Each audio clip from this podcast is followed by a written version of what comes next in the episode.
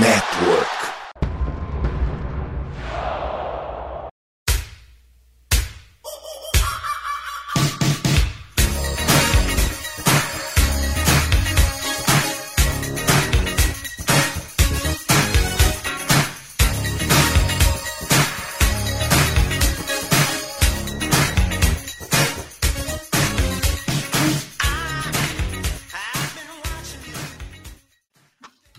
Fala galera, estamos de volta para mais um Minnesota Vikings podcast. Infelizmente, tenho que informar que este é o último programa da temporada 2022-2023, graças ao nosso querido Donatel. É, e para comentar o jogo de hoje, acho que o programa que ninguém queria fazer, mas temos obrigações com todos vocês que nos escutam. Estamos com o nosso time mais do que titular. Meu querido Henrique Gutiardi, como é que você tá, meu filho? Não tô bem não, né? Mas hoje é meu dia de folga, então eu tô menos mal. Deu para pelo menos curtir a fossa, né? É. E você, meu querido Churros, como estão as coisas? Tava falando que nem dormir, você não dormiu, né? Nossa, tô, tô devastado, mano. Você é louco, não dormi, velho. Não consegui dormir. Tipo assim, fiquei remoendo, sabe, a noite inteira na cabeça, cara. Como que foi possível a gente perder esse jogo? Mas a gente vai, vai falar sobre aí, né? Vamos tentar animar um pouco o, ambiente. Tá certo. É, se não conseguirmos animar o seu ambiente, pelo menos vamos informá-lo, você ficar sempre sabendo as últimas notícias do nosso querido Vikings, que agora deve dar uma pausa também, né? Agora final de temporada, até voltar a ter algumas notícias. Mas, como sempre fazemos também, parte da tradição do nosso querido MVP, é passar pelas notícias com o nosso insider de Minnesota. Temos algumas coisas de calendário já que a gente pode falar, ou é só na hora que voltar mesmo, pensando no draft, meu querido Henrique Gutiardi? É, é fora pra essa avaliação, tipo, eu nunca gosto de pensar assim em draft tão cedo. Porque pra mim é sempre o melhor que tem disponível, ainda nem. Eu pretendo tentar ver alguns jogadores. Mas é, falando, eu queria estar tá pensando nisso agora. Eu queria estar tá pensando no jogo dos Niners semana que vem. Eu ainda tô puto com isso. É, isso é foda. Nós vamos remoer isso ainda. Pelo menos até domingo a gente vai remoer o tempo todo, né? É, não, acho que quando os Niners derem o pau nos Giants, eu vou falar, tá bom, é. E aconteceu é. mesmo com a gente também. Era para ser a gente, né? Tipo assim. É, era pra ser a gente tomando o pau deles. É, o pior vai ser se eles der jogo, né? Aí der jogo e falar, porra, dava pra ter jogo contra os Niners também. Aí fudeu, ah, né? Isso acho Aí... que a gente pensa, não. Isso acho que a gente fala, porra, não, é, Será? é que não é der jogo com quase todo mundo também, né? é o que eu sempre falei. A gente, o Minnesota Vikings desse ano provou mais uma vez que ele consegue fazer jogos competitivos contra qualquer um. Não importa se o time é bom ou ruim, o jogo vai ser competitivo quando o Minnesota Vikings está em campo. E aí, antes da gente abrir esse nosso último debate da temporada, fazer a nossa passagem, afinal de contas, este podcast faz parte do site Famonanet, você pode escutar nos principais agregadores de podcast. Deezer, iTunes, Spotify, é só colocar o fone no ouvido e dar o play, compartilhar com seus amigos que também torcem. Prometemos que você não será modinha aí, ó, cumprimos. Você não é modinha se você torce para o Minnesota Vikings. E aí, para a gente poder fazer a nossa tradicional resenha semanal, passar rapidamente pelo jogo que terminou 31, o jogo do Wild Card aconteceu na tarde do último domingo, então início da noite, na verdade, do último domingo. 31 a 24 para o New York Giants, que avança nos playoffs, enquanto o Minnesota Vikings chega ao fim da sua temporada. Do lado dos Vikings, destaque para Kirk Cousins com 31 passes completos de 39 tentados, 273 jardas e 2 touchdowns. Jogo corrido com Dalvin Cook teve apenas 15 carregadas para 60 jardas. No jogo aéreo, grande destaque foi TJ Hawkinson, assim como havia sido no primeiro confronto entre as duas equipes, com 10 recepções e 129 jardas, seguido de Adam Thielen com 3 recepções, 50 jardas, e Justin Jefferson com 7 recepções e 42 jardas. Além disso, KJ Osborne com 2 recepções, 20 jardas e 1 touchdown, e Irv Smith Jr. com uma recepção para 3 jardas e 1 touchdown. Enquanto isso, no lado do New York Football Giants. Um jogo, pô, se não foi perfeito, foi perto disso do nosso querido Daniel Jones, que conseguiu 24 passes completos para 35 tentados, 301 jardas, 2 touchdowns e além disso contribuiu com 17 corridas para 78 jardas, seguido do Saquon Barkley que teve, que também foi um jogador que apareceu em dois ambientes diferentes, onde teve nove carregadas para 53 jardas e dois touchdowns corridos. E no caso das recepções, Sacon contribuiu com cinco recepções e 56 jardas. Além dele, no jogo aéreo, Isaiah Hodgins teve oito recepções, 105 jardas e um TD. Darius Slayton com quatro recepções, 88 jardas. E, por fim, Daniel Bellinger com duas recepções para 17 jardas e um touchdown. Passar a bola para o meu querido Churros para a gente iniciar esse debate. Como é que foi acompanhar esse jogo? Passou muita raiva. É... Aconteceu do jeito que você esperava ou não? Dava para ter esperança na defesa ou ela é aquilo mesmo que ela ofereceu ontem? É, cara, eu acho que assim, a gente tava com um pensamento positivo, né? Por ter até chegado aos playoffs, finalmente ter chegado aos playoffs. É, mas assim, cara, para quem acompanhou os jogos, a gente não acredita nessa defesa. A gente acredita que pode ganhar jogos no, no, no final, como ganhamos e, e teve o recorde da, da, da, liga, né, nesse quesito, mas infelizmente a defesa é, provou novamente que não é capaz de, de, de ganhar jogos, porque nem de é, deixar a gente competir, né? Eu, é, eu, ontem eu soltei a seguinte frase, Churros, acho que você vai até concordar um pouco. É, o maior adversário do Minnesota Vikings é a defesa do Minnesota Vikings. Quando o ataque consegue vencer a própria defesa, não tem outro time que impeça. É, exatamente. É isso. É assim, é... Basicamente, o ataque do Vikings tinha que ser perfeito é, nos playoffs para poder ter uma chance de vitória. Porque, assim, quando o ataque pontuava, a defesa ia lá e cedia pontuação para o adversário. E, e assim foi. Então, assim, o ataque basicamente tem que ser perfeito. E, e, e não dá para ser perfeito, porque tem um outro time do outro lado, entendeu? E, só que, cara, assim, é difícil acompanhar esse time, é, é, sofrido. A gente acredita sempre, torce. Eu, pessoalmente, eu fico, cara, frustrado, fico maluco vendo o jogo, me dá até umas crises de, de ansiedade, de nervosismo. Só que a gente bate nessa tecla, né? Esse time é o que você fala e eu falo, né? Eu falo de inconsistência, você fala de equilíbrio. Acho que é um pouco, é um, meio que a mesma coisa, um pouco dos dois.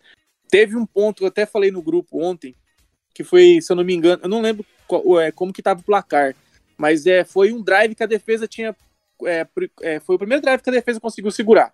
Falei, porra, agora sim, meu, o ataque tá indo bem, a gente vai pontuar e vai voltar pro jogo. Aí o que que acontece? A defesa segura e o ataque não pontua. Isso que, que, me, que me deixa puto, cara, porque, porra, é playoffs, cara. É, margem para erro tem que ser mínima.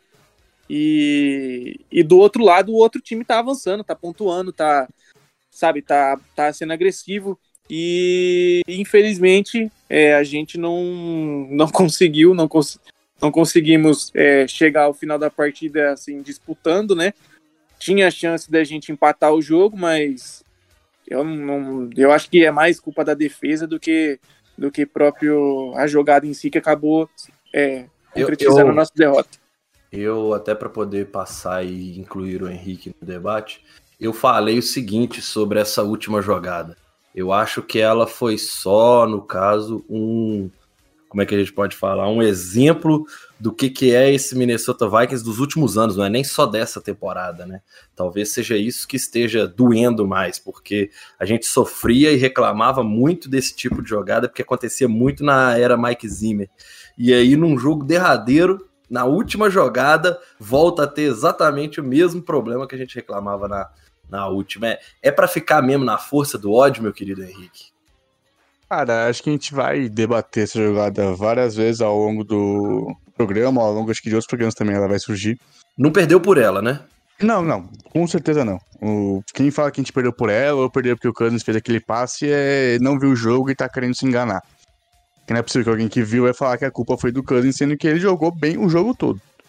Mas o Kurt Warner, não, o ex-QB dos Rams, Cardinals, QB Roda Fama, não sei o quê, ele fez um vídeo né, da, dessa jogada Ele falou, o O'Connell basicamente deu uma chance de passe pro Cousins, que era do, do Osborne. Porque o, o Hawkins, a rota que ele faz antes dele ele dá aquele chip no, no Ed, né? Daquele encostão pra atrapalhar, pra atrapalhar ele. O Jefferson tá com. Obviamente, já tá com dois caras marcando ele. A rota do Philly é uma rota ruim, né? Porque é uma rota muito longa e ela tá indo. Ela tá no, no lado oposto, né? Então a bola sai do snap de uma das linhas e ela vai pro outro lado. É uma rota muito longa. É um passo quase impossível de fazer. Não é, o Tirin também já não é veloz Sim. igual antes, né? É, então, assim, se o. Se ele, ele falou, se ele não coloca o Hawkinson pra dar esse tip no, no Ed, talvez ele conseguiria até ganhar do, do cara que tava marcando ele mais fácil, ter mais passo para correr com a bola e ser uma opção mais, mais viável de passe. Mas do jeito que o O'Connell desenhou a jogada, ficou basicamente só o Osborne com chance de receber. Aí ele fala, né, que dá. Se, se, obviamente, você quer a bola na, na situação, na mão do Jefferson, que é o seu melhor jogador. Então falou, por que, que não colocou ele no slot, que ele tem mais opção, mesmo se você tiver dois caras marcando ele, você vai ter alguém no, no outside livre, que é mais fácil de fazer o passe. Né? Porque no meio é muito tráfego, é mais chance da bola ser desviada. Então, é, o que eu falei já em vários grupos, a culpa para mim da última jogada é do O'Connell. A chamada foi horrível. E a única coisa que o Cousins podia fazer para evitar o sec era soltar a bola no Hawkinson. A única opção viável para ele, porque o Lawrence ganhou em dois segundos do, do Cleveland. E assim, tem um outro ponto que eu junto a isso, né? Não vamos falar meio que só dessa jogada, porque igual a gente falou, essa jogada acabou sendo derradeira, mas a derrota foi sendo construída, principalmente, né? É, pelo menos foi a minha impressão assistindo a partida. Esse time, literalmente, enquanto o, o Giants atacava, era first down atrás de first down. Era impressionante como o time do Minnesota Vikings não consegue tackle for loss, sacks, entre outras, pressão. E aí a gente sabia que se não conseguisse fazer nada disso, a gente pagaria um preço muito alto com essa secundária. Vocês também ficaram com essa impressão de que toda jogada era first down pro Giants? Pô, até quando a gente conseguiu o sack, eles perderam só uma jarda. Cara, é, e assim, demorou pra gente conseguir é, forçar eles a chegar na, na, na, terceira descida, porque eles já conseguiam, tipo, em duas jogadas já conseguiam a primeira descida, entendeu? É, isso demorou muito, acho que, tipo assim, é, foi indo várias jogadas, várias jogadas, tipo, primeira pra, sei lá, primeira pra 10, aí ia pra segunda pra 5, 6, aí já conseguia, entendeu? Tipo, até chegar a terceira descida demorou. Então, assim, cara, eu bato, eu vou continuar batendo na tecla. Essa defesa com o Donatel é horrível, não deu certo. Eu acho que valeu a aposta, sim, no começo da temporada. Acho que era um cara experiente, é, era uma reformulação necessária, porque a gente também já estava cansado do, da era Zimmer. Eu acho que é, valeu sim a, a aposta, só que vale também ser coerente e ser sincero, honesto e, e reconhecer que deu errado não deu certo. O Donatel não tem clima para ficar no, nos Vikings. É assim, é, a defesa não melhorou em nada. Jogadores que, que tiveram é, boas temporadas passadas não conseguem repetir é, as atuações. É, a gente brinca de, de ser farsa, de ser ilusão. É, mas assim, a gente brinca, mas não tem um fundinho de verdade, porque acaba... não, eu acho, eu acho que agora não é nem ter um fundinho, agora é fato. É. a gente que tinha que conseguir evitar. Eu acho eu tenho uns dois ou três programas para trás que eu tinha falado nesse ponto, o Churros, que era muito assim, eu falei, ó, o desafio que esse time tem agora é o que o Steelers 10-0 teve há dois anos, que é agora ganhar o jogo de playoff. Ganhou o jogo de playoff, acabou, não foi farsa. Perdeu o jogo de playoffs de cara, é uma farsa. É meio que a formalização da farsa, sacou? Exato. Bom, e assim, cara, eu acho que que é, igual eu falei, eu acho que é, valeu a aposta, eu não vou, não vou pagar de, de só criticar aqui também, porque eu acho que não, não, é, não é o certo. Eu acho que, que valia a aposta sim, mas eu acho que a gente tem que reconhecer que não deu certo e buscar novos áreas, entendeu? Porque do jeito que tá, é, não vai ter como. Sinceramente, assim, é, igual eu, eu falei no, no grupo nosso lá, eu acho eu, eu particularmente acompanho o Vikings há mais de 10 anos, então a gente já, já tá acostumado a sofrer, mas chega uma hora que cansa, cara. A gente se apega a jogadores e eu acho que, que isso também é errado. Eu, particularmente, me apeguei muito a jogadores e eu acho que chega uma hora que a gente tem que, que colocar o pé no chão e reformular, entendeu? Eu acho Trabalhar que... com negócios, né? Exato. Eu acho que o primeiro passo foi dado, a gente trocou comissão, trocou o GM, pô, filosofia nova. É, a gente vai falar aí dos méritos do, do Quaze, vai falar dos méritos do, do O'Connell. Eu acho que a gente mais acertou do que errou, na minha opinião, e a gente vai debater sobre isso. É, mas o meu ponto é também tem que reconhecer os erros. Eu acho que tem que reconhecer mais os erros do que exaltar os acertos, entendeu? Porque é com os erros que vai fazer a gente ser grande nessa liga. Certo, e pro Henrique também poder falar um pouquinho dessa, dessa questão caótica, eu tenho uma pergunta para você, Henrique. E aí ah, é, fala, se souber já de cara, melhor, senão pode pesquisar à vontade e trazer isso ainda durante o programa. Mas como que funciona agora essa parte meio que durante os playoffs, uma semi é, off-season que os Vikings passam a viver? Quando que podem acontecer esses cortes? Quando que você acredita que deve ter uma resolução em relação à continuidade ou não do Donatel? E a sua opinião sobre isso? Tem que mandar embora, né? Não, pra mim o Donatel ainda tá no time, é palhaçada. O O'Connell disse ontem, né, depois do jogo, que ele e o Coese vão sentar, vão analisar tudo que aconteceu, vão analisar a comissão inteira para ver quem fica e quem sai. Então, eu imagino, se o Donatel não for demitido, para mim vai ser uma surpresa, realmente muita surpresa. Eu imagino que a demissão deve sair, acho que até segunda-feira que vem. Acho que eles vão pegar essa semana para analisar tudo, ver o que já, tipo, a parte de staff que eles têm que fazer, já começar a se preparar para a próxima temporada. Obviamente, talvez tirar uma semana de, de férias para vir com cabeça limpa. E a parte de, de troca e tal, os times não podem. Os times têm que estar tá com o cap limpo, né, no, no, azul, até começar o ano da liga. Geralmente ele começa na segunda quinta-feira de março. Por aí, por volta desse dia. Então até lá o time tem que estar tá com o cap no azul. Né? Então, geralmente os times vão fazer essas trocas e, e cortes mais perto de março né, final de fevereiro, começo de março, para ficar mais próximo, para ver às vezes o que acontece. Às vezes, um time quer trocar um jogador que ninguém tá esperando, o time vai cortar um jogador que ninguém tá esperando. Então eles vão esperar mais perto do limite para fazer as movimentações. É, e lembrando... o, que o, o que você falou antes, Chutes, os Giants foram fazer o primeiro punch faltando menos 5 minutos para acabar o terceiro quarto. E então. a primeira, a terceira descida deles foi a terceira campanha deles. As primeiras duas para TD não, tive, não teve terceira descida. Então, é bizarro isso. É, é, é, é, como essa defesa é passiva, cara. É complicado. É só assim, é, complementando isso sobre a off-season. Então, assim, é, em março, né, a gente tem que estar com o cap limpo.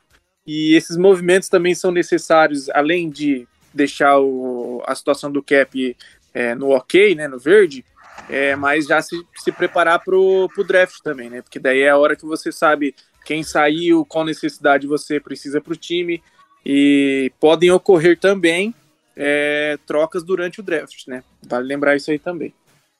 Isso. E aí, até durante o jogo, uma coisa que me. Eu já tinha também tocado nesse assunto em outros jogos, mas como não tinha tanta importância de um playoffs, eu não achava que a gente ia viver isso agora. Nosso querido Justin Jefferson teve, apesar de ter tido sete recepções, baixíssima jardagem e nos momentos cruciais não foi um alvo de fato procurado, né? Digamos assim, nem tentado, nem, nem nada. Como é que vocês veem isso? Porque a gente meio que sabia que era uma, uma Justin Jefferson dependência também que a gente tinha. Porque sem o Justin Jefferson, esse time não é nem competitivo, digamos assim. Cara, eu acho que boa parte disso vai cair nas contas do, do O'Connell. Porque eu, todo mundo já sabe, qualquer pessoa que vê futebol americano sabe que todos os times vão colocar dois para marcar o Justin Jefferson. E o jeito de você ajudar ele né, a conseguir separação mais fácil é você colocar ele em motion, colocar ele no, no slot, colocar ele com mais gente, tipo, mais servidor próximo na hora de começar o snap, que é mais difícil assim dos times conseguirem é, dobrar nele. Naquele quase TD que ele fez, que depois a gente só empurrou acho que no, com coisa no sneak, é, ele sai em motion e o safety segue ele, o cornerback também. Só como ele tava em motion na hora do snap, não conseguiram é, encostar nele ou atrapalhar ele na hora do snap é, e conseguir a recepção. Então é isso que o Conan tem que fazer. É, se for preciso colocar ele em motion toda jogada, faz isso toda jogada, não importa. Mas no final, acho que ele teve uma ou duas recepções só no, no último quarto, no segundo tempo inteiro.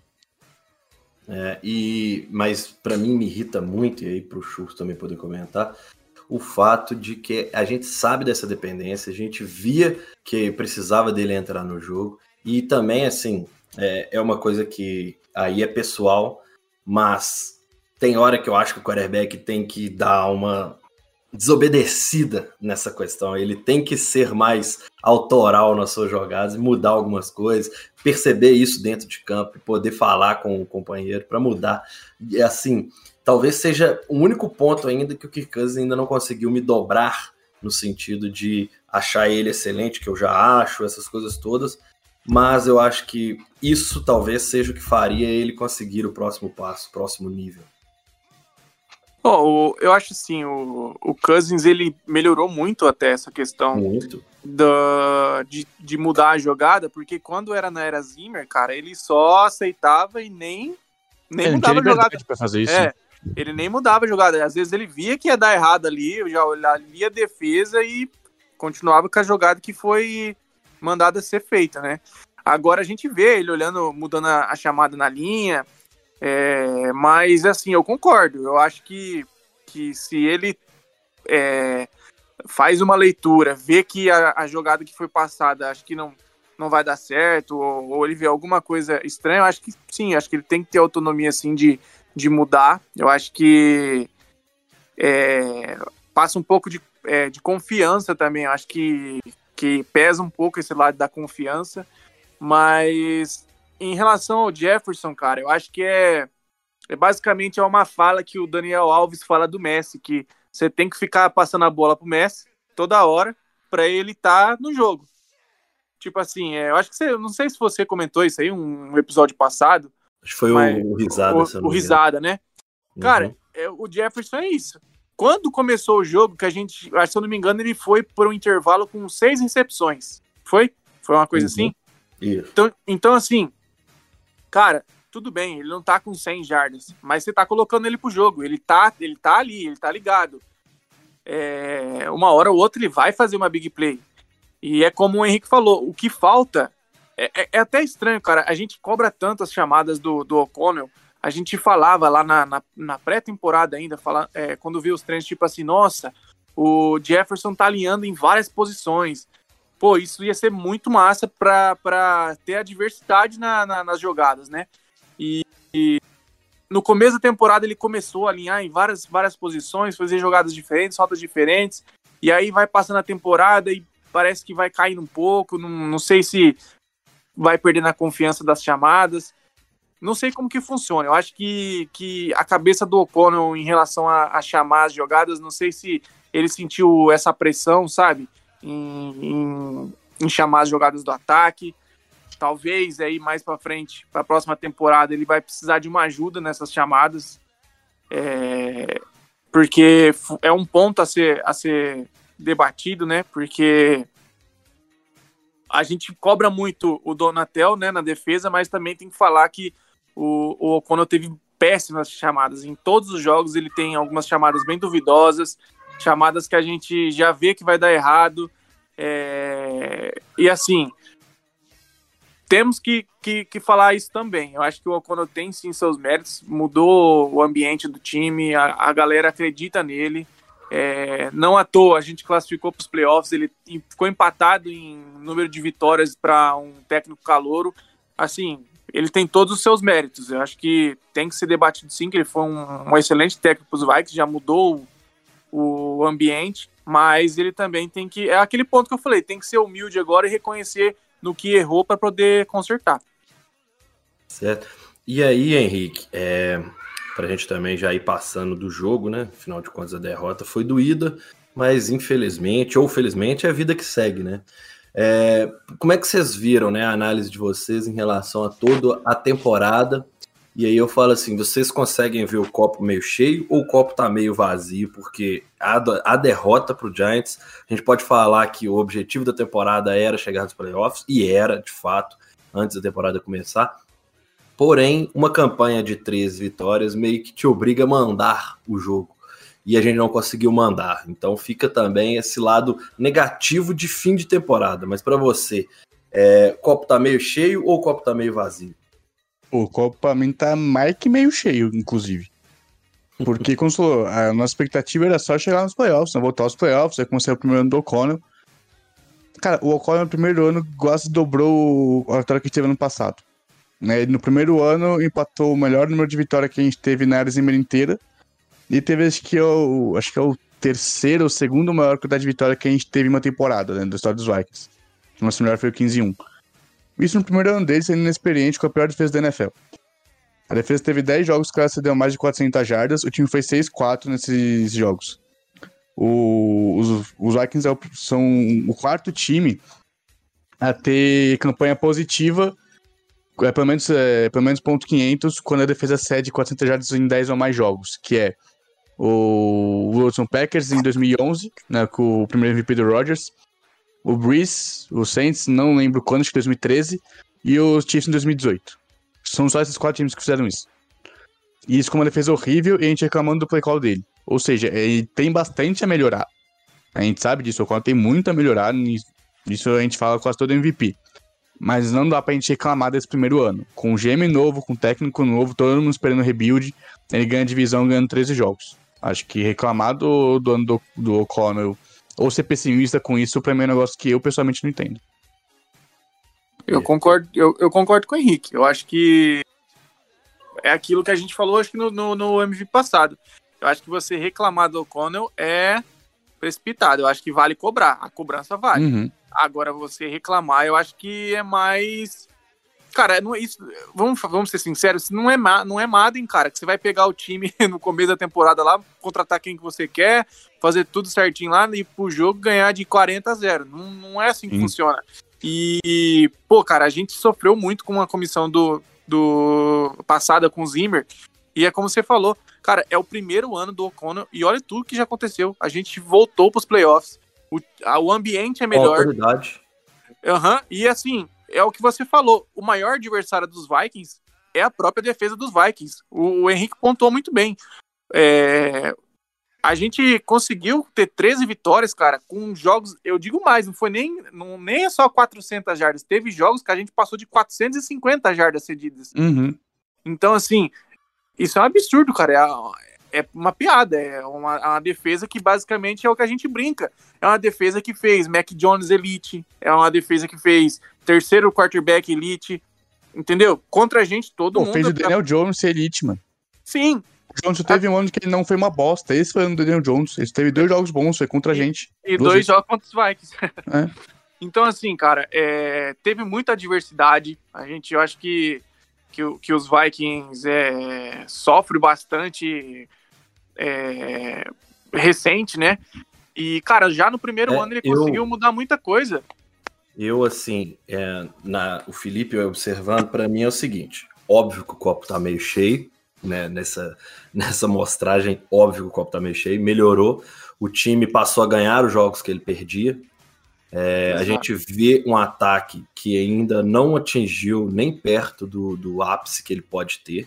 Então há espaço para crescimento e já é um ataque extremamente competitivo. É, a, o problema para mim, e aí é o que a gente está falando desde o início do programa, é a questão da defesa, porque sim, a gente critica essa defesa já tem no mínimo três temporadas. Essa é a terceira temporada. E ela consegue não melhorar e às vezes até piorar em alguns sentidos. Eu falo pelo seguinte: para mim, essa, essa, essa defesa desse ano ela só não foi pior do que as dos anos anteriores, porque ela conseguiu viver de interceptações, de fumble, mas assim, em momentos pontuais, porque em questão de sessão de jarda, de tudo mais, foi um ano que assim, ela fez a gente sofrer. Todos esses jogos que a gente ganhou por uma posse de bola, se a defesa tivesse jogado minimamente decente, a gente não teria tido talvez nem 50% dessa necessidade.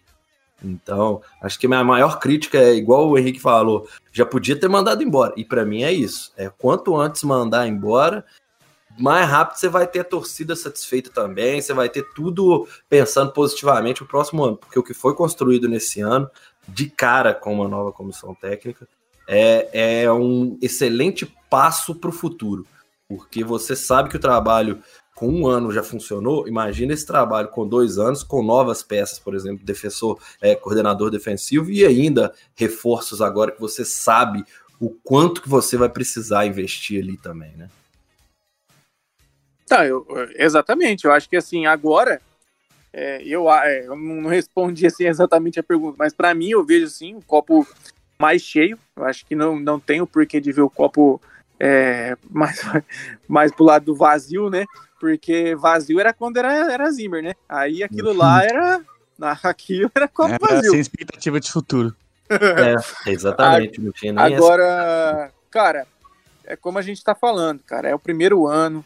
Pô, beleza. Perdemos nos playoffs, perdemos. A gente poderia ter chegado um pouco mais longe. Eu acho que sim, poderíamos ter chegado um pouco mais longe. Mas é, tem que ver que o objetivo foi cumprido, voltamos aos playoffs. É, se no começo da temporada ninguém falaria que o Vikings ia ganhar a divisão, tenho certeza. Qualquer hum, analista, não, ninguém falava. Mano. É, analista nenhum colocava isso. Então, assim, é, a gente foi sim acima da expectativa, isso é bom. É, assim, vencendo a própria, vamos dizer assim, a gente conseguiu chegar a isso mesmo com essa péssima defesa, se não for a pior da, da, da liga, da NFL, né? Mas, assim, tem que pensar agora no futuro, é exatamente isso. É ser humilde, reconhecer os erros, mandar embora quem tem que mandar, já pensar em como você quer o time para a temporada que vem, quais jogadores você é, pensa que vai encaixar no seu sistema, quais jogadores você vê no time que não tem condições de ficar no time porque não se adaptaram, etc. Eu acho que agora, cara, a gente tem que tá entrando naquele. É porque assim, a gente viveu aquele ah, será que ano que vem vai ser rebuild? Ah, não, é ano que vem, chega, não, dá pra ir. A gente viveu isso uns quatro anos. A gente fala, uhum. ah, a uhum. janela, a janela do Vikes tá fechando. Os caras estão ficando velho. Aí, pô, eu acho que já chegou, cara. Eu acho que não tem mais essa de.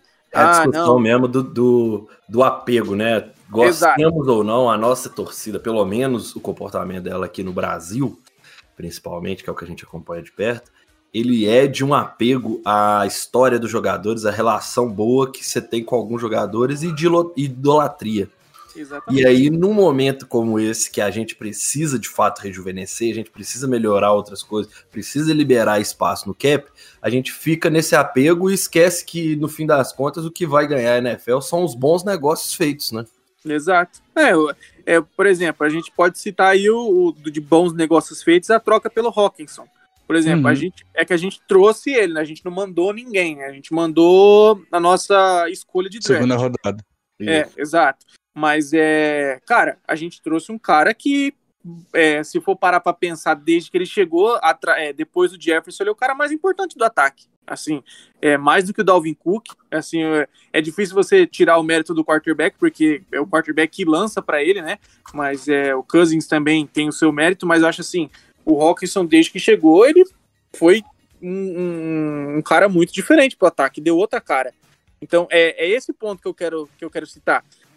São jogadores que você vai buscar, seja no draft agora, ou seja na free agent, ou os caras que estão no time, você tem que contar com quem vai se adaptar ao seu, ao seu, ao seu sistema e que e os jogadores que você quer né, no seu time.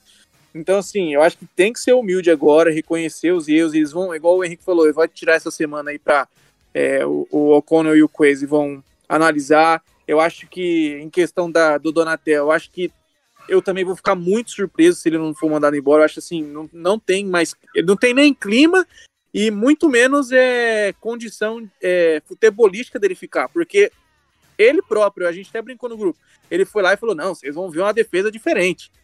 Qual uhum. foi a defesa diferente? Não aconteceu pior, bosta nenhuma. É. Talvez o, eu, eu acho que, tirando o jogo contra os Cowboys, esse foi o pior jogo. Pior, o segundo pior jogo da temporada foi esse, inclusive, da é, defesa. É, é a gente falou. Os caras teve punch no o primeiro punch no terceiro quarto.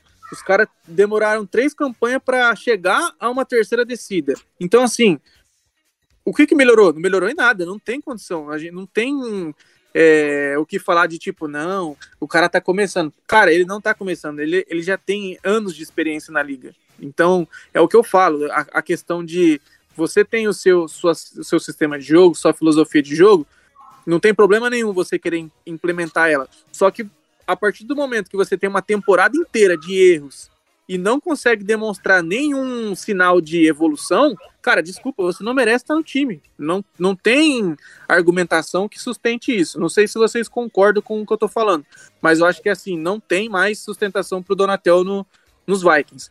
E isso serve para os jogadores também. É o que você acabou de falar, do apego. A gente tem muito essa questão do futebol, né? Porque a gente se apega aos jogadores no nosso time de, de, de coração no futebol. E a gente leva isso um pouco, um pouco para os Vikings também. Por exemplo, igual eu falei, eu, tô, eu sou torcedor desde 2009. Foi a primeira temporada que eu comecei a, a acompanhar o Vikings. Então, assim, cara, o meu apego pelo Thielen, pelo Harrison Smith, pelo Kendricks é enorme, porque eu, eu, eu vi saindo do college para pro, pro Vikings, entendeu? Uhum. E é difícil a gente aceitar que chegou a hora deles, deles irem. Mas é, eu acho que essa, essa derrota que a gente teve né, na minha noite de insônia, hoje eu fiquei pensando, falei, cara, vai mudar nada. A gente tem que se desfazer dos jogadores, não tem o que fazer. Aí é aquilo, né? A gente, agora vai ter que ter essa semana aí para ver como que vai limpar o cap, como que vai é, fazer a comissão. E deixa eu beber uma água, já falei demais. e aí, até para passar para o Henrique, é, eu, eu tinha feito uma, uma semi-análise no, num grupo que eu tô, que eu falei assim. É, acho que o Tillen, obviamente, vai sair, principalmente porque a esposa dele fez uma postagem, e aí, inclusive, eu não descarto nem aposentadoria, por mais que eu não acho que isso vai acontecer, eu não descarto nem uma possível aposentadoria. Mas, de qualquer maneira, eu acho que os Vikings vai ter que conseguir arrumar uma forma de baixar esse cap. E aí, para mim, para Felipe, é, o Kendricks, para mim, tem que ficar. O Hunter já vai ficar, possivelmente, até porque a gente vai falar até dos salários. É, eu queria muita manutenção do Harrison Smith e, obviamente, o Zadarius. De resto dessa defesa, para mim é rebuild no resto. Tem quatro caras para você permanecer, tentar esses quatro e construir em volta dele e torcendo assim para o Cine voltar e conseguir jogar para pegar essa experiência do Harrison Smith ainda. Porque acho que era o que a gente mais precisava nessa temporada era que o Cine saísse como um safety de NFL, titular de NFL. Porque aí a gente estaria tranquilo em relação, pelo menos, a essa, esse futuro em relação ao Harrison Smith. É, e aí, Henrique, para poder passar para você, além desses nomes que eu já falei que para mim tem que ser permanecido, tem que permanecer no time, é, como é que você vê essas situações de jogadores? Vou passar aqui os nomes que a gente separou na nossa pauta. É, Kirk Cousins, que afinal de contas não pode ser trocado, Dalvin Cook, CJ Ham, Adam Thielen, como falei, é, Hunter Zedarius Smith, Kendricks, Hicks, Hitman, Patrick Peterson, e aí acrescentei no fim o próprio Irv Smith. Como é que você vê todos esses jogadores e para você quem tem que ficar, como é que tem que ser trabalhado agora também essa possível reconstrução, pelo menos no lado de defesa que a gente precisa fazer, né? Então, se eu não me engano, um que quando fala de contrato no NFL é um negócio bem complexo, né? O salary cap da que a liga tem é bem rígido e tem algumas variáveis, algumas nuances são muito difíceis de explicar. Mas só para tentar deixar aqui um pouco mais fácil de entender. Os times eles têm dois tipos de movimentação que eles podem fazer: as antes de 1 de junho e as depois de 1 de junho. Um time tem direito a duas movimentações consideradas antes de 1 de junho, sem ser nesse período, né? Então, sei lá, até o, até o final de maio, um time pode fazer duas movimentações e classificá-las como depois de, de junho. Por que os times fazem isso? Toda vez que você corta um jogador, todo o dinheiro garantido dele, é, incluindo salário bônus e salário garantido, você tem que pagar no, no ano que você corta ele. Se você troca o jogador, você tem que pagar todo o signing bônus é, até o momento que você, que você troca ele também. Se você faz isso depois do 1 de junho, você consegue dividir o dinheiro morto entre o ano atual, né, no nosso caso 2023, e 2024, que seria o próximo ano. Então isso alivia um pouco o cap momentaneamente, mas coloca um peso a mais no ano seguinte. Então, o, essa lista que o, Felipe mandou, o Chus tinha mandado também já no grupo, então foi atrás dos contratos para ver como que ficaria.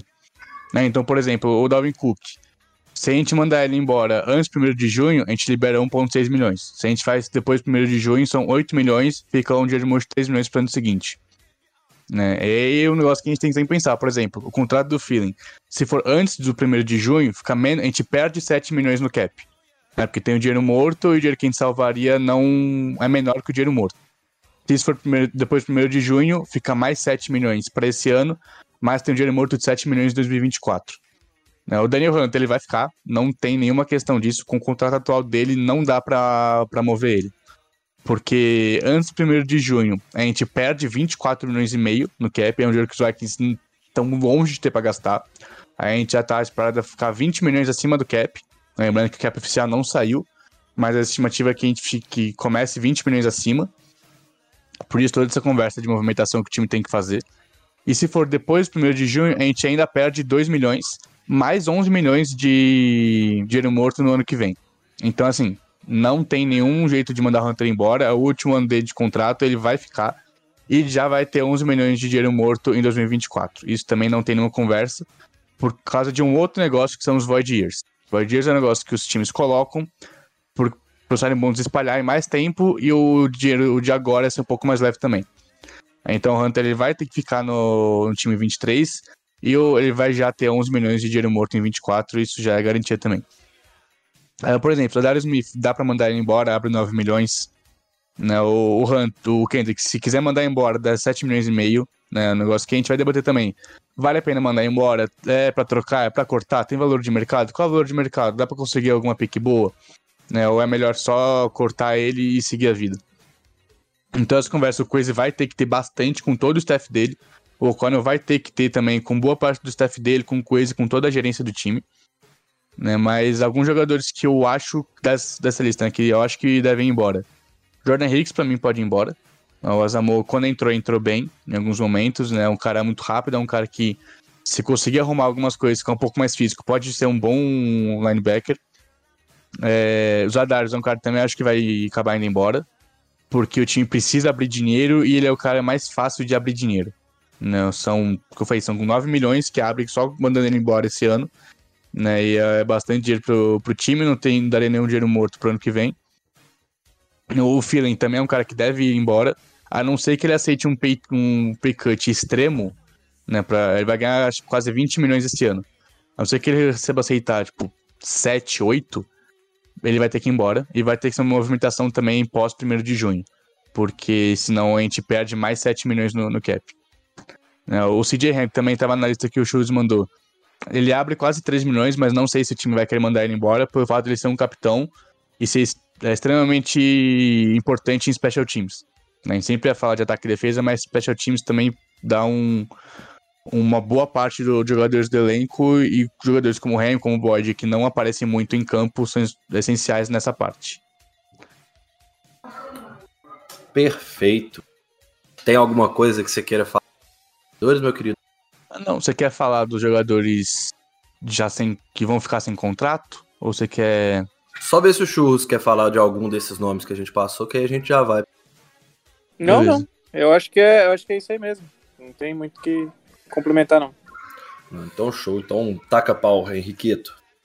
Beleza. É, na, era uma lista, uma lista grande de jogadores que ficam sem contrato. É, como eu olho sempre os, essa parte de contrato pelo Spotrack, eu peguei só os jogadores que eles dão valor de mercado pra gente conseguir fazer uma, uma conversa mais, melhor. E porque não tem muitos jogadores, assim, de extrema importância, né? Acho que talvez o único que é certeza que deve ser renovado é o André de Paula, porque foi ao Pro, né? Como o melhor long snapper da temporada. Então acho que o time vai trazer ele de volta, mas é long snapper, o contrato de cap vai ser nada. Então eu peguei o Patrick Peterson, que é, vai ser agent, o, o contrato antigo dele acabou te, uh, agora na temporada foi de um ano e 4 milhões. E o valor dos, que os Spotrack dá é de um ano e 6,5 milhões. Né, eles comparam o dinheiro que ele assinou com outros contratos, a idade dele, também com outros jogadores e as estatísticas que ele teve para ver se vai ser maior ou menor do que a, base de comparação do Spotrack. Então deu um ano e 6,5 milhões. Eu acho que ele aceita renovar por menos. Ele é um cara que já disse que ele adora jogar em Minnesota, ele gosta muito do vestiário. E eu acho, inclusive, que é bom o time renovar com ele, porque ele tem um papel de mentor que é muito importante uma secundária que vai ter corner, muitos cornerbacks jovens de novo. Né? O, o, mais experiente, tirando o Peterson, se não me engano, é o, o, o, Ken Densler, também não é garantia que ele vai ficar ou que ele vai ter um papel importante. Então é bom ter o Patrick Peterson, mesmo se só para aquele papel de veterano, como os velhos aí vão poder falar do Terence Newman no, final da, no começo da era Zimmer. Perfeito. É. É, eu acho que, assim, complementando o Patrick Peterson, é, eu acho que ele, é igual você falou, ele ah, é, abertamente ele fala que ele quer ficar no, no, nos Vikings. E ele teve uma, uma boa temporada, né? Assim, ele figurou em vários pontos, assim, como um dos melhores cornerbacks da liga. Mas a gente que assiste o jogo todo, a gente vê que ele já não é mais o Patrick Peterson explosivo de sete anos atrás, né? Ele, ele é um cara que ajusta, né? Digamos assim, ele começa Sim. todo o jogo mal, lento, uhum. e aí Exato. com o passar do jogo ele vai entendendo o que que o cara, os, os, recebedores adversários estão propondo, e aí ele vai ajustando e passa a fazer um bom jogo ali da metade para frente, né? Exato. Isso e... também é um negócio que vai muito do esquema, foi mal de cortar, é muito do esquema que o Donatel usava. Porque o Donatel, a gente sabe, ele usava muitos cornerbacks longe da linha de scrimmage, Exato. E pra fazer falar. isso bem, você tem que ter uma agilidade de pé que o Peterson não tem mais. Né? Hum. Uma velocidade de mudar de direção que ele não tem mais. Porque não, ele também não, não, tem a velocidade para correr de para trás numa, numa rota gol, por exemplo, começando parado, né? Começando parado e o cara já vindo em, velocidade. Ele não consegue mais jogar assim. Ele tem que jogar perto da linha de scrimmage, tem que jogar impresso. Que é o que ele é excelente fazendo. Ele roda Sim. forma muito por contabilidade dele impressa. É, você pontuou perfeitamente, assim, uma das minhas críticas ao, ao Donatel é essa questão de, de você não ter o material humano para sua filosofia, que é o que eu Sim. falo desde o começo. Você pontuou perfeito. Como que você quer implementar uma filosofia com, com um cara que ele é bom em uma coisa e você faz ele fazer o oposto? Isso serve pro Patrick Peterson, serve pro Hunter, que demorou meia temporada para ele começar a jogar, com, entendeu? Para jogar com a mão no chão, para ir ser explosivo ali. Cara, é, é isso que eu falo. Assim, muita, muito, eu, particularmente, muito eu acho que é, da, da má temporada dos jogadores da defesa, eu acho muito porque é conta do, do O'Connor, do, do Donatel. Donatel. É, porque, assim, não me, não me entra na cabeça jogadores que fizeram boas temporadas, os caras, a gente vê que tem talento, que tem, sabe, potencial, e aí simplesmente pararam de jogar bola. Então, assim, é, eu acho sim que é o que a gente debate. Às vezes a execução da jogada é uma merda, sim, é culpa do jogador, mas se a chamada já começa ruim, a execução tende a ser ruim também. Então, enfim, vamos entrar nesse mérito que a gente já debateu. Pode ir pro próximo jogador. Pô, o próximo, o próximo que separei é um cara muito criticado durante quase toda a carreira dele, mas que foi muito bem esse ano. Muito bem, talvez seja um exagero, mas ele foi bem esse ano. Que é nosso menino Gareto Bradbury. Nosso querido center, também free agent, né? O, o time optou por não pegar o quinto ano dele. Na época, obviamente, entendível, ele vinha de três anos muito ruins como center. Mas teve um, um, ano bom, a gente viu, principalmente quando ele não estava jogando, a falta que ele fez. É, o, o, valor de mercado que o Spotrac colocou é de 4 anos e 47,7 milhões, dá mais ou menos 12 milhões de média hum. anual. Nossa. Isso faria dele o sexto center mais bem pago da liga hoje. É, eu acho que tem que. Acho que é uma boa tentar renovar com, com ele. Ele deu entrevista hoje falando que é, ama Minnesota e que ele quer sim ficar. Geralmente, quando o jogador fala isso, pode ser que ele aceite um pouquinho menos de dinheiro porque ele gosta do, da cultura, gosta da cidade, gosta do, do time. Então, ele ter falado que quer ficar talvez seja um, um sinal bom pro Coisa, talvez consiga por um pouco menos disso. Mas acho que acabaria sendo um valor de mercado justo. Né? A gente sabe, jogador jovem que veio, quem não de um ano bom e ano de contrato, ele vai receber dinheiro. Né? E se não for aqui, ele vai ser em algum outro lugar. Exato. É, o, o, a questão do, do Bradbury, eu acho que, se o Felipe quiser complementar também, vou tentar ser breve. É, eu acho que foi justo não ter dado a opção de quinto ano, porque ele não, não mostrou isso, que merecia. É, porém, nesse, nesse, é, nessa temporada, ele jogou muito bem, ele evoluiu bastante. E isso mostra também a deficiência da, da comissão antiga, porque no college ele era um monstro, ele veio como um prospecto assim para ser um dos melhores centers da liga e demorou três anos para ele começar a mostrar esse potencial que ele tinha no college.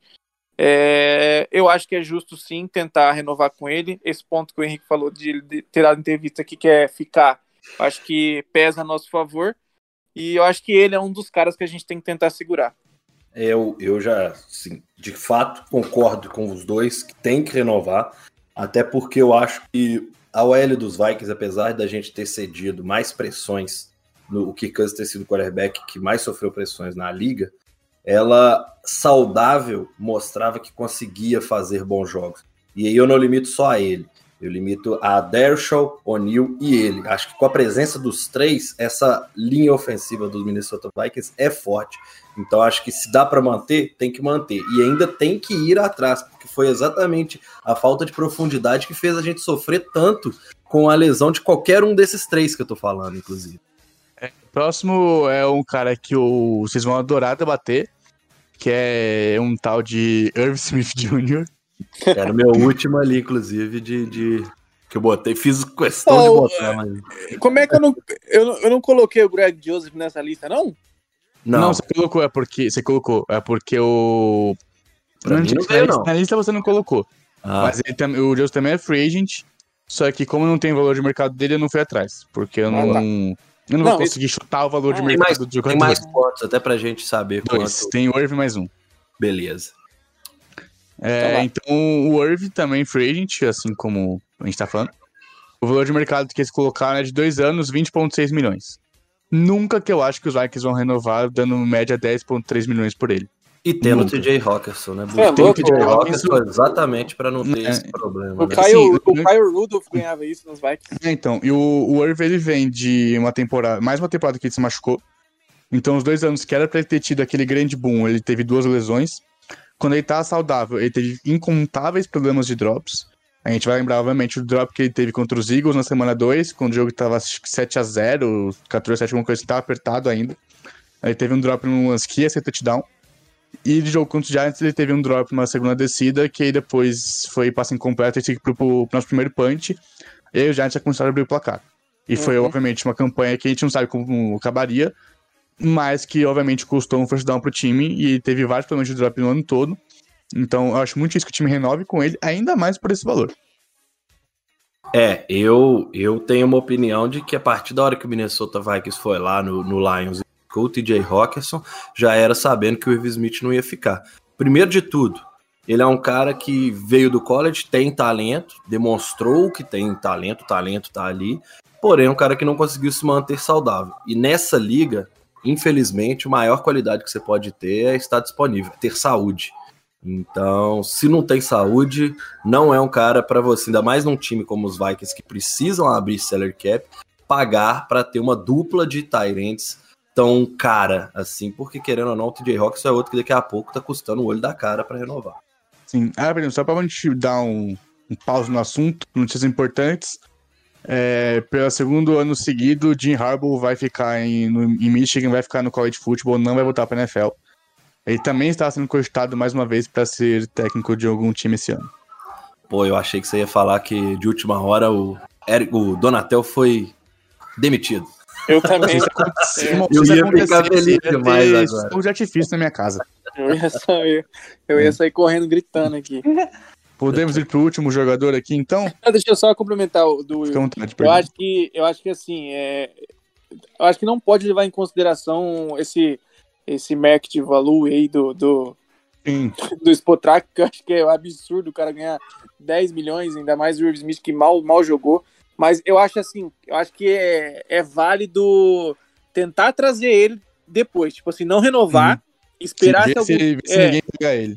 Exato, eu acho assim, uhum. eu acho que ele, alguns times vão procurar ele sim, porque como o Felipe falou, o talento tá ali, a gente sabe, mas às vezes, por ele estar tá acomodado em, em Minnesota, às vezes pelo ambiente, pela comissão, às vezes ele pode querer ficar. Só que é, eu acho que é válido a gente deixar ele livre no mercado e, de, e tentar, tipo assim, ó, se ninguém querer você, a gente quer, entendeu? Uhum. Eu acho que é válido. Não, e também tem o. O que você falou, o, o, jeito que eles calculam, eles pegam jogadores com idades semelhantes, né? É. No momento de assinar o contrato. E aí eles pegam esses jogadores, comparam as estatísticas que eles tiveram, comparam com o jogador em questão. Então, no caso, pegaram tarens de idade semelhante do, do Irv com uma produção semelhante. Compararam as produções, compararam quanto cada um desses caras recebeu para pegar uma base de quanto o valor de mercado seria do, do Irv. Exato. Por exemplo, pra gente já ir pro, pro próximo, que é o, o Madison, o valor de mercado que eles colocaram do Madison é um ano 2,2 milhões. O Madison vai receber bem mais que isso. E a gente sabe, Exato. a gente sabe, a gente tem certeza que ele vai receber bem mais que isso. Porque, por mais que ele já seja um cara um pouco mais velho, a gente sabe que ele tem potencial para ser um running back 1. A gente, a gente, sabe que ele pode ser o, o número de uma franquia. Ele pode não ser o, um cara como o Derrick Henry que vai carregar tudo nas costas. Você vai precisar ter um, pegar um cara no dash para ajudar ele, porque ele não é do nível do Alvin Cook, por exemplo. Mas ele tem capacidade de ser o principal running back de um time. É, por mais que ele tenha uma idade um pouco mais avançada, ele tá relativamente mais fresco, porque ele era reserva. Então ele não apanhou tanto como outros running backs. Inclusive running backs de, que vêm do college já, já apanharam mais que ele. É, e ele vai receber bem mais que um ano em 2 milhões. Com certeza.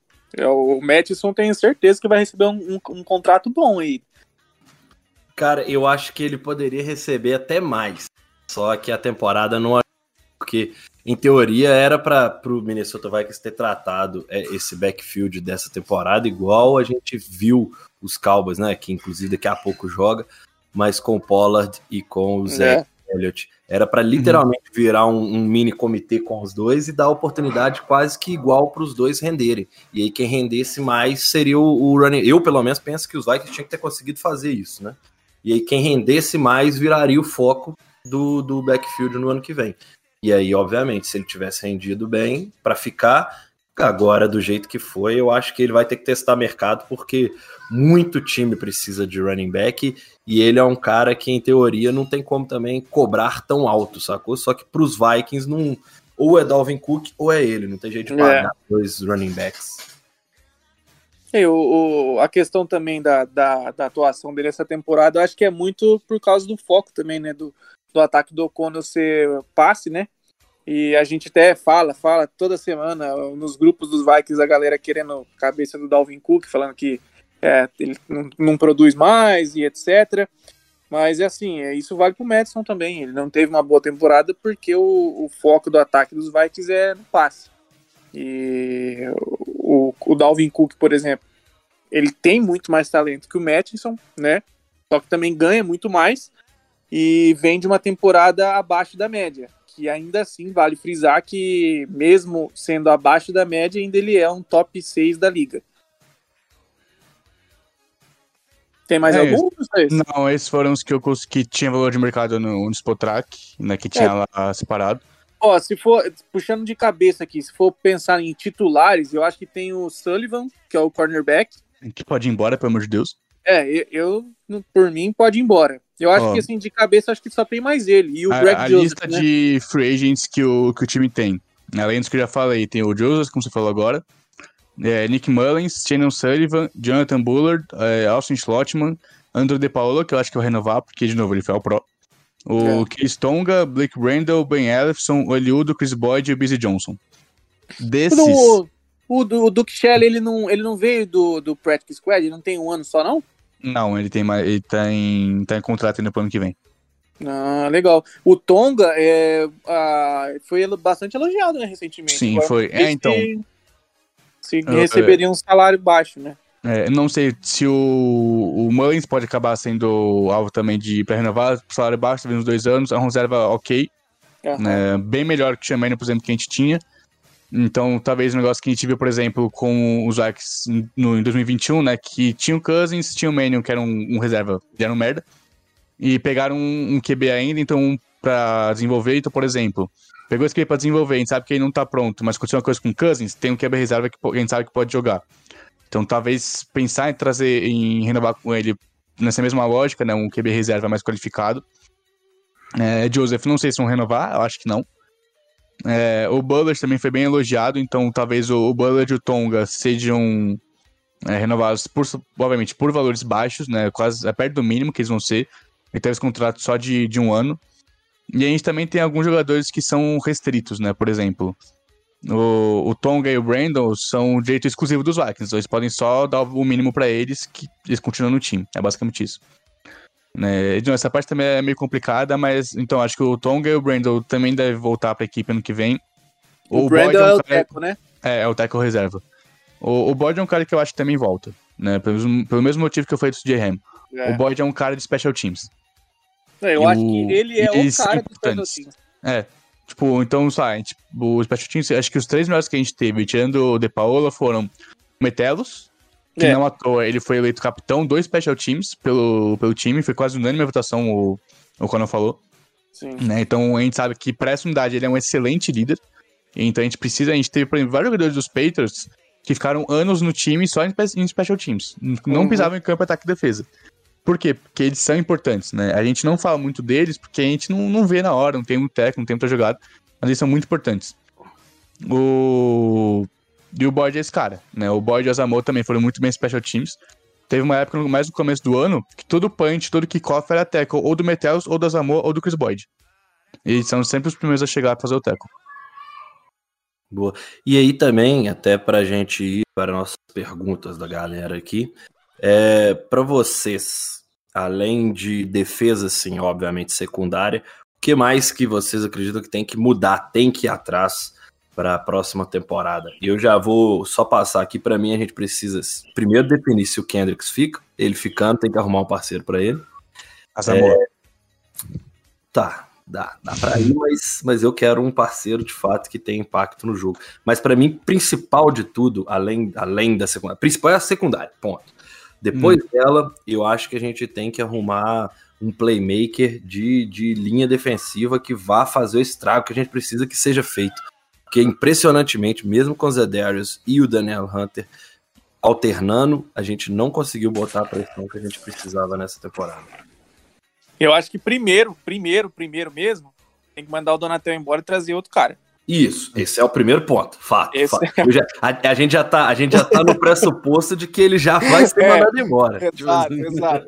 Mas é até puxando assim, porque a gente tem que ver também se essa defesa vai continuar 3-4, se vai voltar para 4-3, como é que vai ser, porque essa questão, por exemplo, do até do Kendricks, vamos puxar aí, do parceiro do Kendricks, por exemplo, quando era 4-3 era o Bar, que jogava de uma maneira.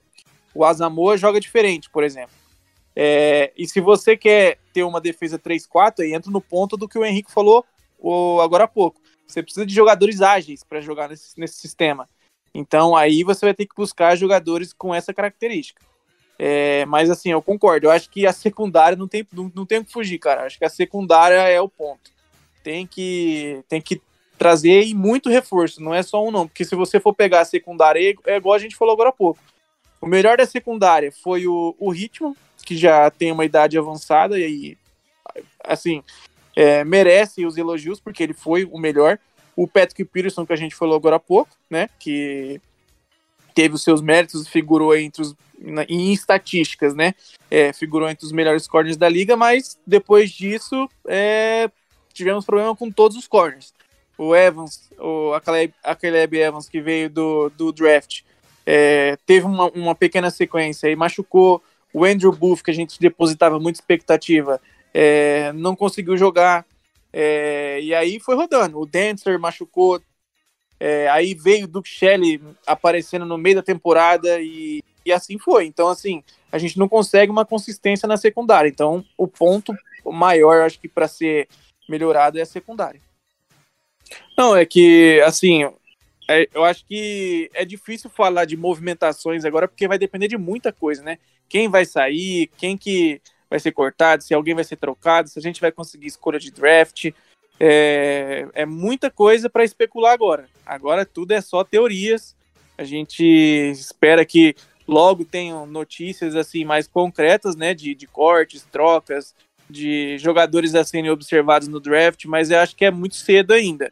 Mas um, o que a gente pode falar é que esse time tem que ser é, pontuado que a, a, a secundária é o, é o, ponto principal a ser é, melhorado, né? E talvez a gente precisa de, igual você falou, uma profundidade maior na OL e talvez trazer um cara que venha para ser titular é, de guarda direito, né? Porque o, o, o Ed Ingram, que foi calor essa temporada, sofreu bastante, ele foi de longe o pior da linha. E, e aí vai ter que ver, que provavelmente tem que ver se o, se o Zé Darius é, vai ficar, né? Se ele ficar, não precisa trazer um pass rush, eu acho, porque com o DJ One e o Patrick Jones na profundidade ele ainda tem um pouquinho de agressividade. Mas assim, como eu disse, tudo é especulação agora, vai depender tudo do do, do que acontecer daqui para frente, né? Dos cortes, das trocas. Por enquanto é só especulação. É, dessa vez vai. Mas então vamos para as perguntas, né, galera? Pergunta, é. você quer puxar elas, ô Chus, e aí você endereça? Beleza, vou, vou fazer assim. Cada, aí tá. você, Pera aí, deixa eu só confirmar. Quiser, você puxa para você, no caso. Tá, não, eu vou endereçar para vocês e se eu tiver alguma coisa para complementar, eu complemento só para não ficar muito longo também. É só confirmar, o Henrique tá aí? Rapaz do céu. Virou bagunça isso aqui. Putz, grila, essa, o Vitor vai matar a gente. Mas lembra que você vai descansar um bom tempinho, viu, Vitor? Então, cara. E agora, eu espero ou já começa a Manda, pergunta? manda, manda uma para mim. Aí, se ele ainda não tiver. é, como é que fala? Se ele tiver chegado? É, aí você responde a segunda. Aí na terceira a gente vê. Mas por enquanto taca pau. Então, pera aí que eu vou puxar aqui as perguntas. Bom, o Félix ele pergunta: o que esperar da próxima temporada com possíveis saídas de, do, do Donatel e Tilly? Acho que isso a gente já pontuou, né? Uhum. Se quiser, quer complementar alguma coisa?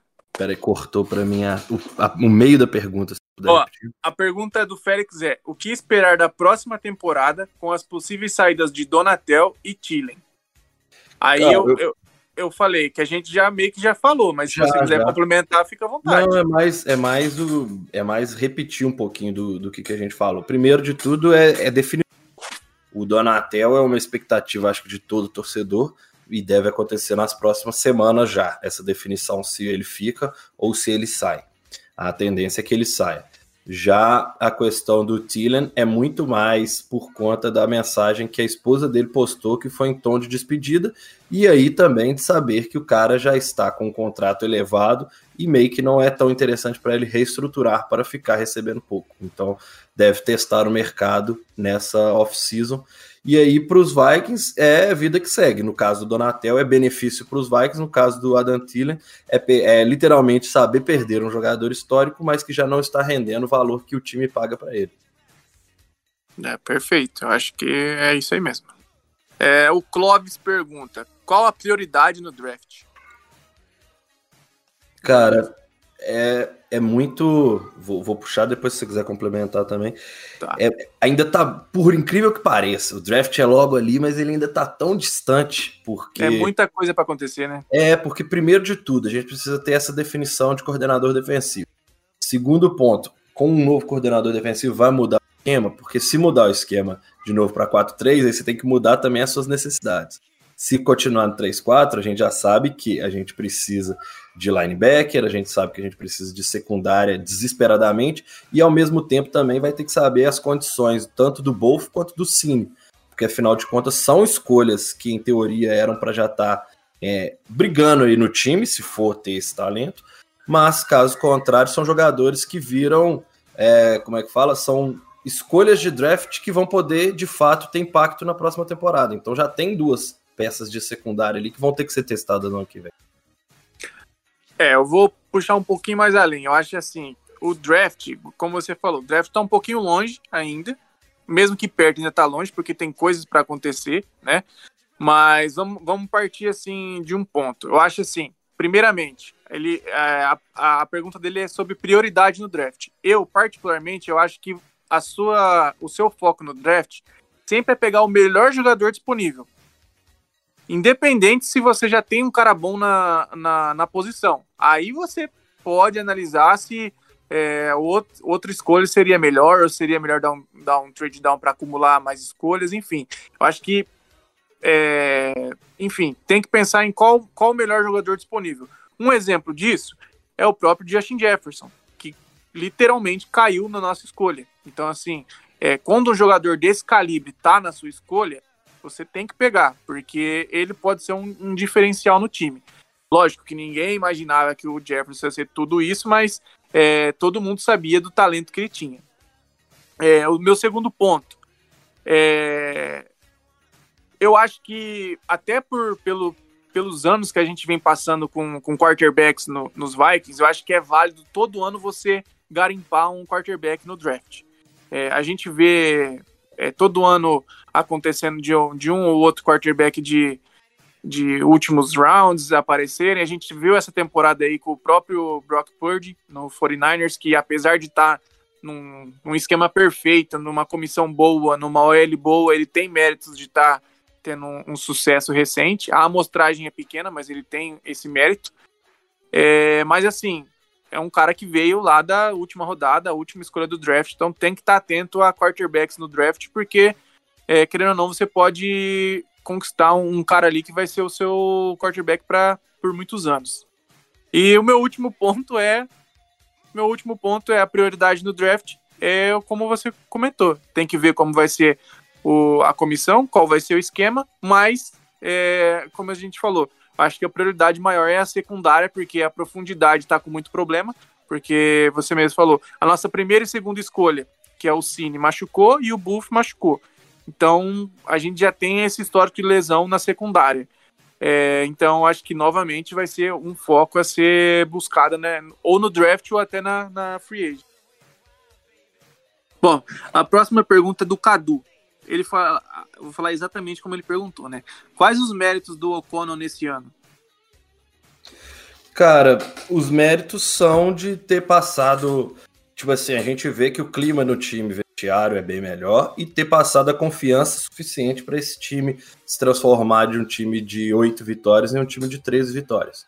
Esse é o talvez o maior brilho. É um primeiro ano, é, ele tem que, igual você mesmo, Chus, falou muito bem no início do programa, de que é um time que, que hoje não duvida das suas qualidades. E ele talvez duvide até dos seus problemas, mas isso vai ter que ser o que eles vão ter que aprender com essa primeira é, grande derrota que foi essa para o, o Giants, quando se esperava que o Minnesota Vikings avançasse mas de fato é confiança do time, vestiário e essa evolução, né? A gente falou que o ataque já foi bem, mas mostrou que tem muito a crescer nos próximos anos. Ele que é um cara de mentalidade ofensiva, é muito bom agora nessa off-season ele conseguir trabalhar para literalmente no ano que vem o ataque melhorar e ele conseguir construir agora o setor defensivo, que é o que ele vai ter que encontrar no mercado, um coordenador defensivo novo e peças para que esse cara consiga é, de fato fazer essa defesa virar minimamente. Sempre pede, a gente só quer uma defesa ruim, não muito ruim igual é a atual. É, eu acho que, que você pontuou perfeito. Eu acho que o maior mérito é, acho que é o vestiário mesmo, porque acho que a gente precisava, né? A gente estava muito desgastado com o Zimmer. E eu achei até que ia demorar mais para a gente ter um ambiente assim, e logo de cara os, os jogadores abraçou, a torcida abraçou também a ideia dele. Acho que ele ter mudado esse ponto do, do vestiário foi fundamental, porque os jogadores criaram confiança nele. E quando o jogador tem confiança no seu técnico, é mais fácil de fazer o seu trabalho. E aí os erros eu acho que é normal, ele é um calouro, né, como técnico, né? E eu acho que é consequência. A gente espera que ele corrija os erros ao, com o passar dos jogos, passar do tempo nos Vikings. E eu acho que o mérito dele, eu acho que os números falam por si só. É, vamos para outra pergunta. Gustavo Maia. É, se jogássemos cada jogo da temporada novamente, é, qual o recorde do, do time vocês acham que terminaria a temporada? Como é que é? Eu não entendi essa pergunta. Ó, por exemplo, a gente terminou 13 e 4, certo? 13 e 4, certo. Se a gente jogasse todos os jogos novamente, com o, o time dessa maneira que está hoje, como você acha que terminaria a temporada? Você acha que a gente terminaria 13 e 4, por exemplo, de novo? Ou, ou a gente... Cara, eu, eu, eu sou talvez o mestre de falar isso, risada. Mas eu não consigo, é uma análise que eu não consigo, sabe? Eu acho que seja, se a gente jogasse tudo de novo com o mesmo time que a gente tem, todas as peças saudáveis do jeito que estavam em cada jogo, os resultados seriam iguais. Eu acho que talvez o que poderia mudar em relação a isso seria ter tido jogos até mais tranquilos que a gente tivesse se não tivesse tido tanto problema de arbitragem contra nessa temporada. E eu cito três jogos. É, o Minnesota Vikings ele ganhou do, dos Commanders com a arbitragem marcando um touchdown para os Commanders, porque teve uma interceptar, uma interferência de passe num TD do, dos Commanders o Minnesota Vikings teria ganhado com uma certa folga do Buffalo Bills, por incrível que pareça, aquele jogo que foi fantástico. Mas o Gabriel Davis teve uma recepção que não foi recepção. O, o na quarta descida no que o Cousins tenta na linha. Teve falta que colocaria a gente numa primeira para gol novamente ali, que poderia virar touchdown. O TJ Hawkinson teve um, uma interferência de passe na endzone não marcada. Então, assim, é, essa também teria sido um jogo mais fácil. E a maior virada de todos os tempos, que foi contra o Indianapolis Colts, que a gente falou na época era um jogo que o placar real, se não tivesse erro de arbitragem, teria sido 49 a 29. Então, assim, sim, acho que teria a mesma temporada, mas se não tivesse mudando apenas a questão da arbitragem, que é uma coisa que dá para você só tirar erros, né? O Minnesota Vikings teria tido uma campanha, talvez não, porque teria tido três jogos a mais nessa conta e não teria nem passado de 10 jogos com vitórias por uma posse de bola. É, eu concordo. Eu acho que eu acho que terminaria da mesma forma porque a defesa ia continuar entregando da mesma forma. Não acho que os jogos que a gente cedeu 400, 450 jardas totais, a defesa ia fazer diferente. O e... si dele talvez seja interessante para falar, tipo, o momento hoje, do jeito é, que o time jogou contra o, do jeito que o time jogou contra o Giants, ganharia pouquíssimos jogos, tá? Ganharia é. pouquíssimos jogos. Porque a gente tá falando de um time que teve 11 vitórias por uma posse de bola, mas que nessas posses de bola a gente foi inclusive o, o, ponto positivo da defesa.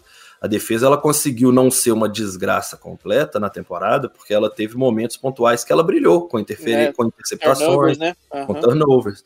Mas no time de hoje, o time que jogou contra o Giants, não é o mesmo time que construiu essa campanha. Foi um time pior, uma defesa ainda pior do que o que a gente teve durante a temporada regular. Uhum. É, o Gustavo Mainda tem mais uma pergunta. Ele, ele fala: qual a explicação para essa defesa ser tão ruim em alguns jogos, mas em alguns quartos ela ter feito boas jogadas, como você citou? Você acha que é, é mais sorte de ter essas jogadas para fechar os jogos, ou acho que tem alguma coisa que, que, que pode ter essa interferência? Não, eu não acho que seja que seja sorte. É só ver como é que essa defesa comportou quase sempre quando o campo ficava curto, digamos na red zone. Ela defendendo a própria red zone é uma boa defesa, porque eu acho que o talento que tá ali no time, o pouco talento defensivo, ele tá muito mais em atacar a bola do que em qualquer outro sentido. E aí quando você é um, um, um cornerback que ataca muito a bola, você cede muita jardas. Isso é normal. Não é assim que a gente fala do, do Trevon Diggs lá no, nos Cowboys. Yeah. Que ele é excelente atacando a bola, mas cede muitas jardas. Que parecia que ele tinha arrumado para essa temporada, mas do meio da temporada em diante voltou a apresentar esse mesmo defeito. É muito isso. O cara ele é bom atacando a bola. Só que quando você ataca a bola, se o seu. Se os, quem você devia estar tá marcando percebe isso, ele começa a fazer rota nas suas costas. E aí você vira presa fácil. Então, não, eu acho que é o estilo desses jogadores.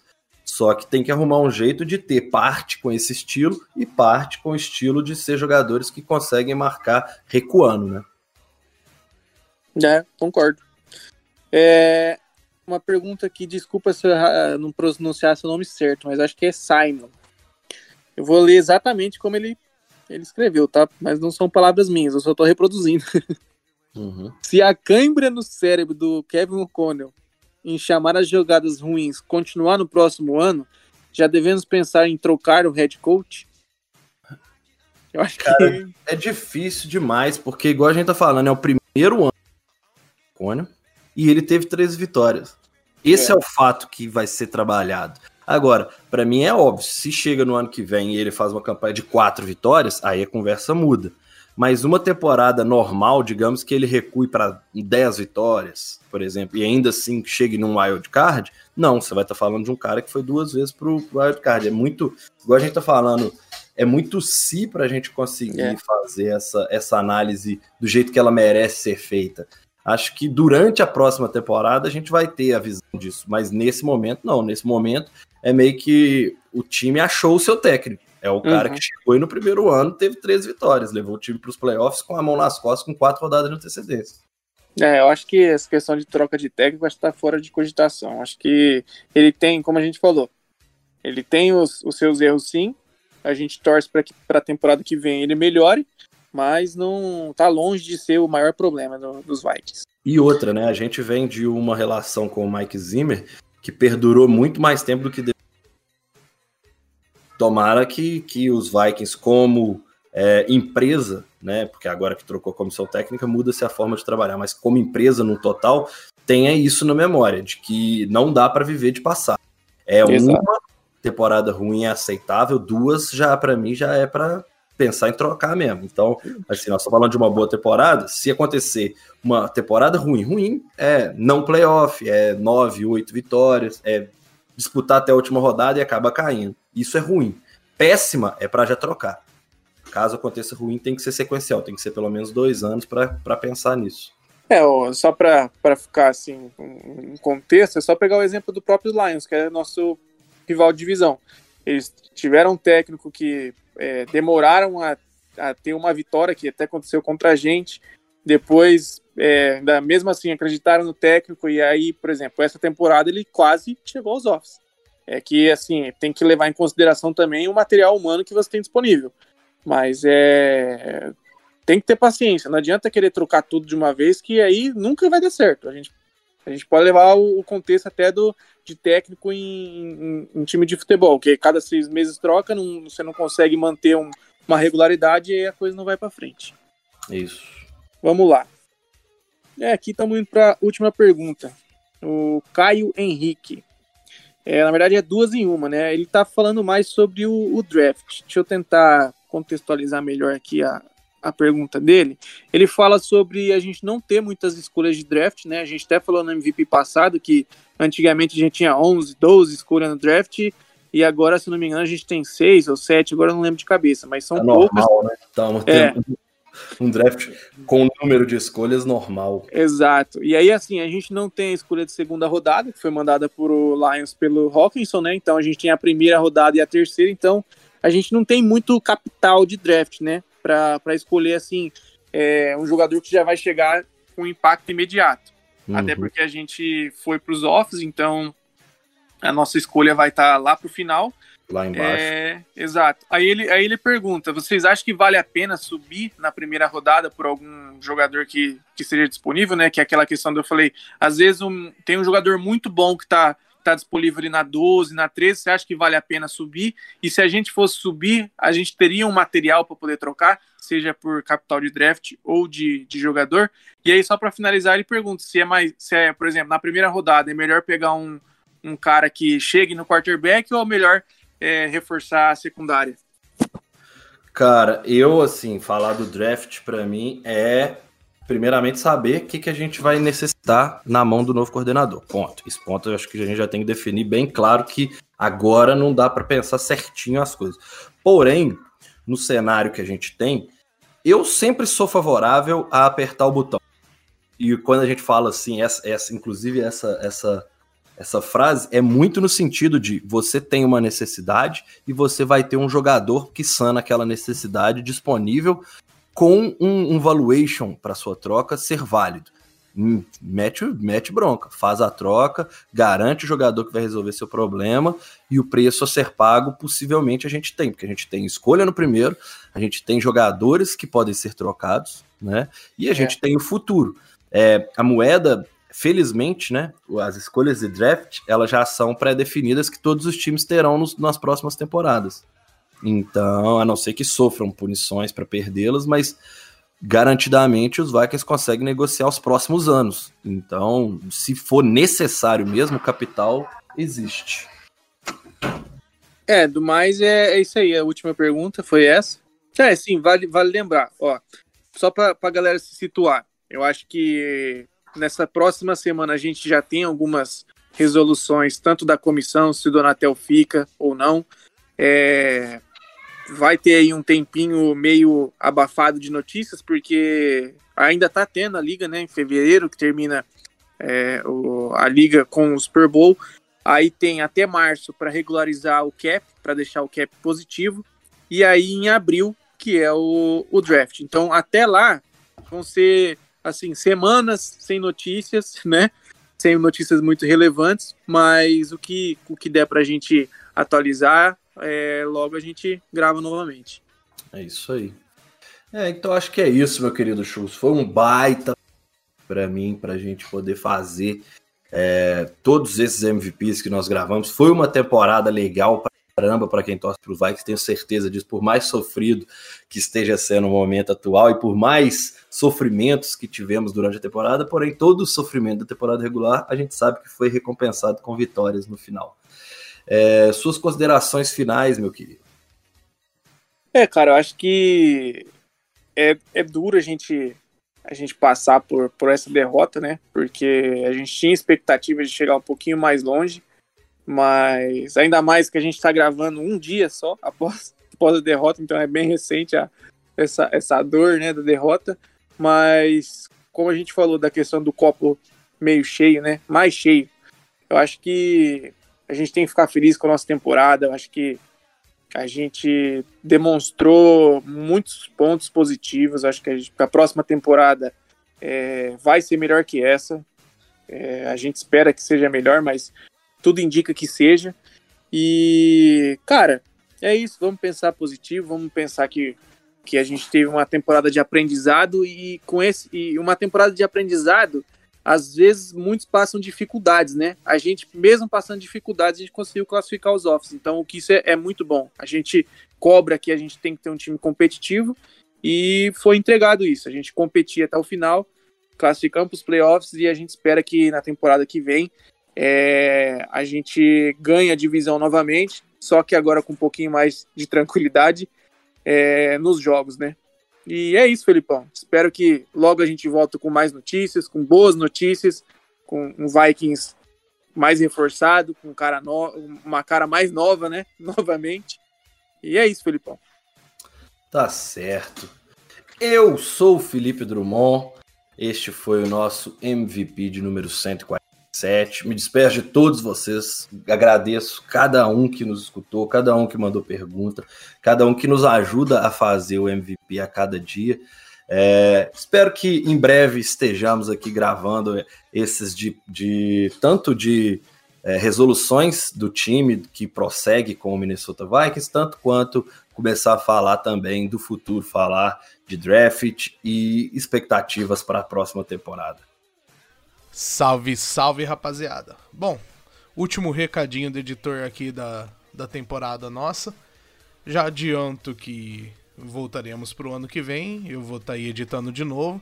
Então, para quem não gosta de mim, uh, problemas seus. Mas, tirando a brincadeira de lado, foi uma temporada legal aí pra gente curtir, é, fazer o programa. E eu creio que foi uma temporada legal para todo mundo. Eu só vim aqui para avisar vocês que o Henrique teve é, imprevisto no meio da gravação e vocês perceberam que ele não participou depois. É, esse tipo de coisa acontece e espero que vocês compreendam. E para complementar e não terminar nesse clima de merda, nós tivemos sim uma notícia boa sobre o Minnesota Vikings né, nessa semana. O Ed Donatel foi mandado embora, acho que na quinta-feira, não lembro exatamente. E esse programa foi gravado bem antes dele ser mandado embora. Então temos per perspectivas boas aí para o futuro com a demissão dele. E hoje, no sábado, já saiu a notícia que o Vikings pediu para conversar com o Brian Flores, que está como treinador de linebacker lá nos Steelers. Então, mais pra frente poderemos ter algumas notícias boas aí. E no mais, muito obrigado aí a galera que acompanhou a gente esse ano. E até a próxima temporada. Encerra pra nós aí, Felipão. Aquele abraço, meus queridos.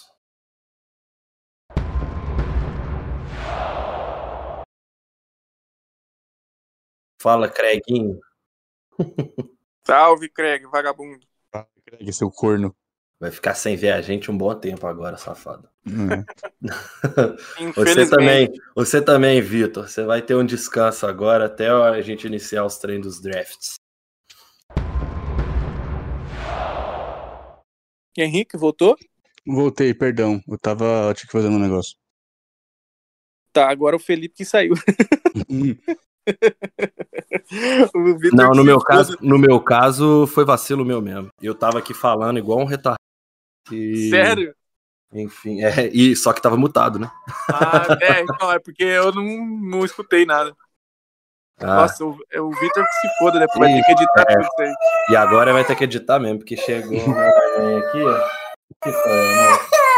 Ih, machucou.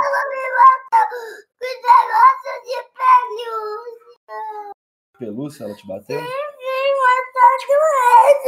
Tá. Deixa o papai terminar aqui. Daqui a pouco ele vai lá ficar com você. Fecha a porta pra mim, tá bom? Irmãs brigam o tempo todo. Rapaz, rapaz ela, ela, ela chorou que a irmã tá batendo nela com um urso de pelúcia. Isso. É um caso sério a ser É. averiguado. Tá certo, mas então vamos, vamos, vamos continuar. Vitor, segue daqui. O que É. vai ter de pós-crédito?